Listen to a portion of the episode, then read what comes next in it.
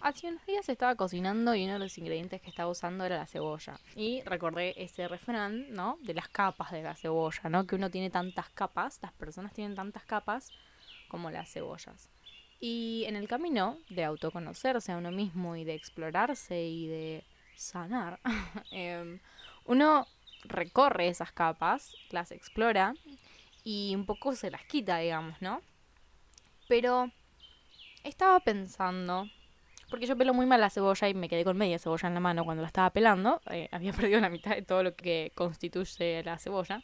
Em, dije, si yo siguiera sacando capas, hasta la más chiquitita, eventualmente sacar la última capa es quedarme sin cebolla. Es decir, parece rara esta reflexión, ¿no? Pero la última capa de la cebolla es el vacío.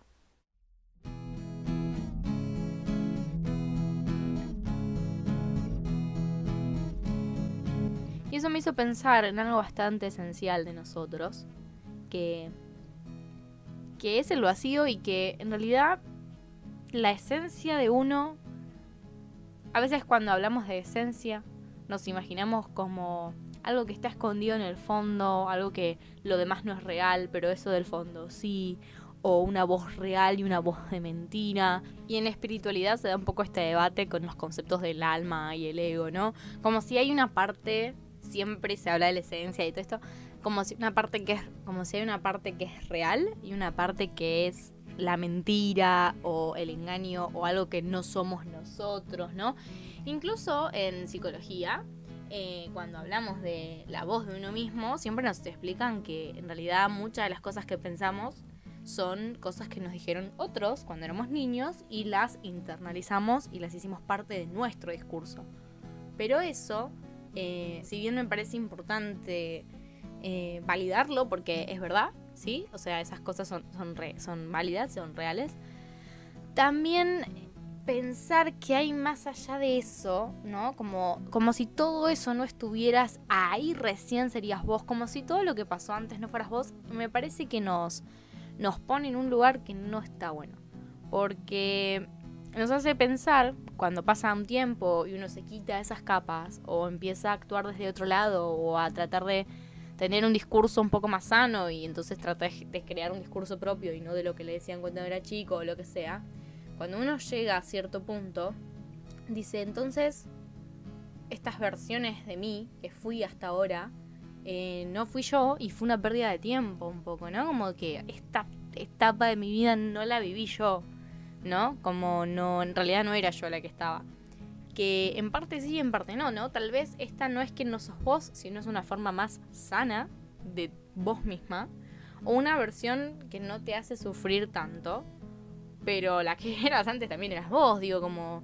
Y, no es menos válido las experiencias y decisiones de una versión tuya que funcionaba medio como podía, que esta versión tuya, que aprendió un montón de cosas gracias a, ese pasado, ¿no? Porque, porque trayendo de nuevo la cebolla, em, no hay una capa de adentro, sino hay una capa de afuera. Entonces, no, no, eh, pensándolo filosóficamente, esta capa de adentro necesita ser cubierta por una capa de afuera para hacer una capa de adentro, ¿no? Digo, esta última capa, esta esencia, digamos, necesita estar cubierto por otra capa para hacer esencia. Si no, si no hay otra capa que la cubra, es una capa externa. Me puse medio conceptual ahí, pero digo, para que, para que vos descubrieras toda esta versión o para que vos eh, te hicieras consciente de algunas cosas, necesitabas eh, tener tus capas externas, tener que atravesar primero eso, porque eso era parte de vos también.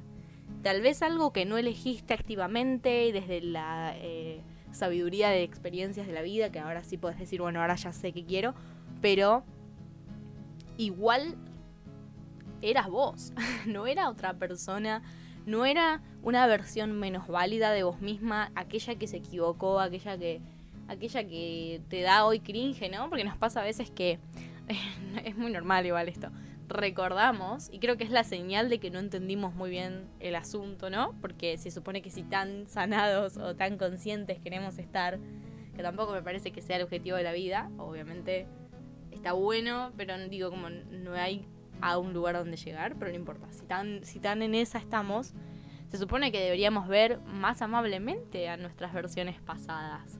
Eh, a las fotos raras que teníamos, a las actitudes que teníamos, a los errores, a las acciones autodestructivas, verlas con los ojos de alguien que dice, ah, yo no sabía lo que estaba haciendo, no con los ojos de alguien que siente vergüenza ajena, que en realidad es propia, ¿no? Pero como ve ese personaje ahora distanciado, eso que fue, y le da vergüenza y le da rechazo, y es como, no, no, no, eso no, eso no era yo, jaja, no, nada que ver eras vos. eras vos sin la data, tal vez, sin algunas herramientas, sin un montón de cosas que hoy sí tenés. Pero si esa versión no hubiera existido, no tendrías todas estas cosas que hoy tenés. Em, y eso no justifica, ¿no? Tus errores del pasado, ni, ni, justifica el mal que te hayan hecho por ahí personas que hoy cambiaron, ni nada de eso.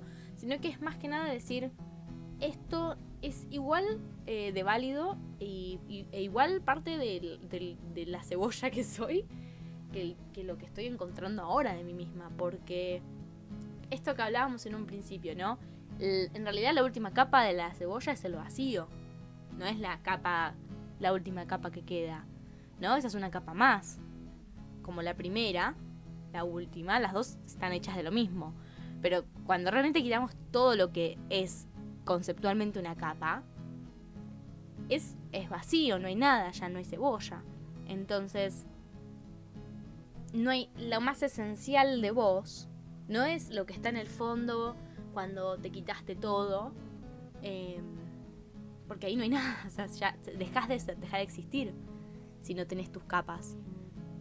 La cebolla es cebolla, tanto con todas las capas como con una sola. Es más, en realidad la cebolla es una cebolla como tal cuando tiene todas las capas, incluso la de afuera que está bien sucia, bien que no se come, esa es lo que nosotros le decimos cebolla. Entonces yo no te puedo, lo que nosotros decimos persona, eh, es tanto tu versión más chota de vos, la, versión que menos herramientas tenía, lo que sea que vos consideres, hasta la versión más 2.0 de vos, eh, hasta lo más esencial y laburado que seas, que te consideres. Ambas partes eh, juntas son lo que hacen que seas vos y hay que ser amables con, con esa parte que no nos gusta. Porque a veces pensamos cuando vamos descubriendo cosas nuevas nuestras y vamos avanzando y vamos haciéndonos más conscientes de algunas cosas, las capas que pasamos ya no están, ¿no? Digo, esa versión que fui ya no existe. Pero, pero no, es como un ascensor esto. Yo no es que por ir más abajo, por ir más profundo, por, por laburar un poco más, el piso que acabo de atravesar no existe más allá. Esto que pasó, esto que fui, no existe. Es algo que no está ahora en la superficie tal vez, o no es el que está en el control de tu vida, esa versión de vos, o, o ese discurso tuyo de tu infancia, o tu ego, o como lo quieras ver sino que es ahora una parte más pasiva porque no es la parte que consideras más óptimo escuchar en la mayoría de los casos, pero e, nada deja de existir. Entonces un poco entender que las capas que somos nosotros somos desde la más eh, desde la que menos nos enorgullece hasta la más consciente, divina, elevada, lo que quieras, es súper importante porque no va a dejar de existir porque ya sabemos que nada deja de existir, que solo se transforma. Entonces esta parte tuya solo ocupa un rol más pasivo.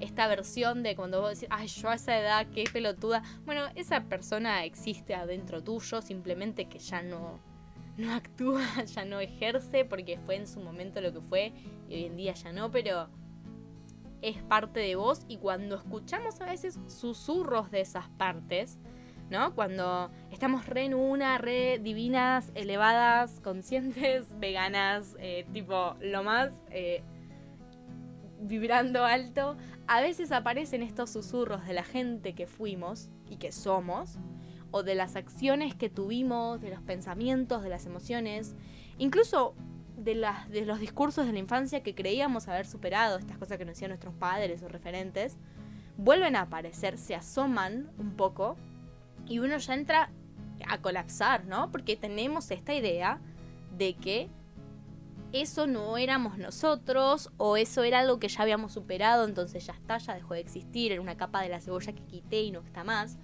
Em, y por eso nos da vergüenza y nos da un poco de culpa regresar. Bueno, no es que es regresar, porque no es un, regresar activo, pero no que, que esas partes a veces tengan espacio en nuestra mente, en nuestra realidad, en nuestras emociones. Como que reaparezcan esas cosas que vos hasta hace unos días decías, jaja, qué pelotudo ayer a esa edad, y después pasa algo que te remite a cómo eras en ese momento. Y como todavía seguís teniendo vergüenza de esa versión y todavía no es que y todavía uno piensa que eso no era uno mismo, se asusta porque dice, loco, no solamente me da cringe esta etapa de mi vida y digo, no, ¿qué hacía? Sino que incluso susurra a veces en mí ese impulso de la persona que fui, de la versión de mí que no quería ser, que no me enorgullece que fui, o lo que sea. Y resurge un poco, o, mucho, depende de la circunstancia, y uno se caga todo porque tiende a pensar que regresó, como que, como que eh, todo lo que hice no fue para nada, tanta terapia y al final pienso esto igual, o, qué miedo porque había superado esto y ya no, entonces que al final no, valió la pena nada. Em, a veces si son pensamientos más graves, eh, autodestructivos o cosas así, es como que te asusta porque, porque por ahí pensaste que eso ya no iba a volver y era una seguridad que ahora ya no tenés. Sin embargo, creo que si, si empezamos a gestionar eh, nuestras versiones como algo que integramos, más que como, como que desechamos o matamos, ¿no? Esta lucha interna. Viste que hay muchos discursos de la lucha contra uno mismo, de la lucha contra mis demonios, mis impulsos, lo que sea. Como un poco de esos discursos, eh, no sé si son medio frase inspiracional de TikTok o, o también discursos de películas del personaje que tiene oscuridad, no sé qué. Em, la sombra no se niega, ¿no? La sombra como esta parte de nosotros que nos dio cringe, no nos enorgullece o lo que sea, o quedó en el pasado supuestamente y aparece y susurra en nuestro oído en el presente. Esa sombra eh, no se elimina ni tampoco se lucha como tal, sino que se integra. Tu versión 2.0, la, parte más sabia de vos, la parte más eh, consciente y lo que sea, no es que niega y elimina a la otra parte que hace cualquiera, que repite patrones, que habla como te hablaban tu hijo cuando era chico, que es autodestructiva. No, no la niega, no la destruye, la integra, la gestiona. Creo que la palabra es gestionar. Creo que es importante entender que las capas que vamos atravesando es simplemente que las conocemos, no que las aniquilamos o que las eliminamos. Al conocerlas ya sabemos a dónde nos lleva, ya sabemos de dónde viene, entonces ya sabemos si nos conviene seguir esa parte de nosotros o no. Entonces me parece que hablar de, de esencia o de esto soy yo, esto no soy yo, mi pasado, esto y lo otro, no es simplemente decir, ay, me reconcilié con mi pasado o simplemente ya no hago lo que hacía mal, sino es esa parte la tengo reconocida, o sea, la tengo realmente fichada, esa voz mía que me susurra de vez en cuando y que yo pensé que había superado, porque existe, existe, no deja de existir. Creo que hay que empezar a hablar de la sombra, porque a veces, y esto es un discurso espiritual muy del presente, todo luz, fluir, soltar, crecer, vibrar alto, ser consciente, veganismo, esto, lo otro, y está bueno y está perfecto, está muy bien todo pero la sombra existe y la tenemos que atravesar y, y es parte de nosotros y no nos hace malas personas tener ciertos pensamientos, ciertas emociones. Lo importante es cómo uno los gestiona. Uno no elige ni cómo se siente, ni la mayoría de las cosas que piensa. Uno puede gestionarlo uno puede guiarse hacia un espacio más amable dentro de uno mismo, o un discurso mental más amable, o un mundo emocional mejor gestionado. No es que elegimos, como si fuera una, cosa tan matemática como que, ¡pum!, quiero ser feliz, listo.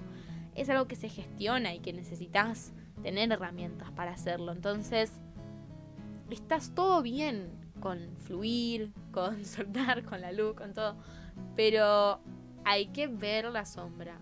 Hay que ver qué es esa voz, qué es ese pasado, hay que ver, hay que hacerse cargo de eso y no simplemente desde el lugar de admitir mi pecado, porque también hay una en esa, ¿no? Como desde... No hay que verlo desde, desde el lugar de la culpa, ¿no? Porque en las cosas que no nos enorgullecen nos hace sentir culpa, sino desde el lugar de, bueno, la única forma de que yo aprenda de esta situación es que primero me dé cuenta de que existe.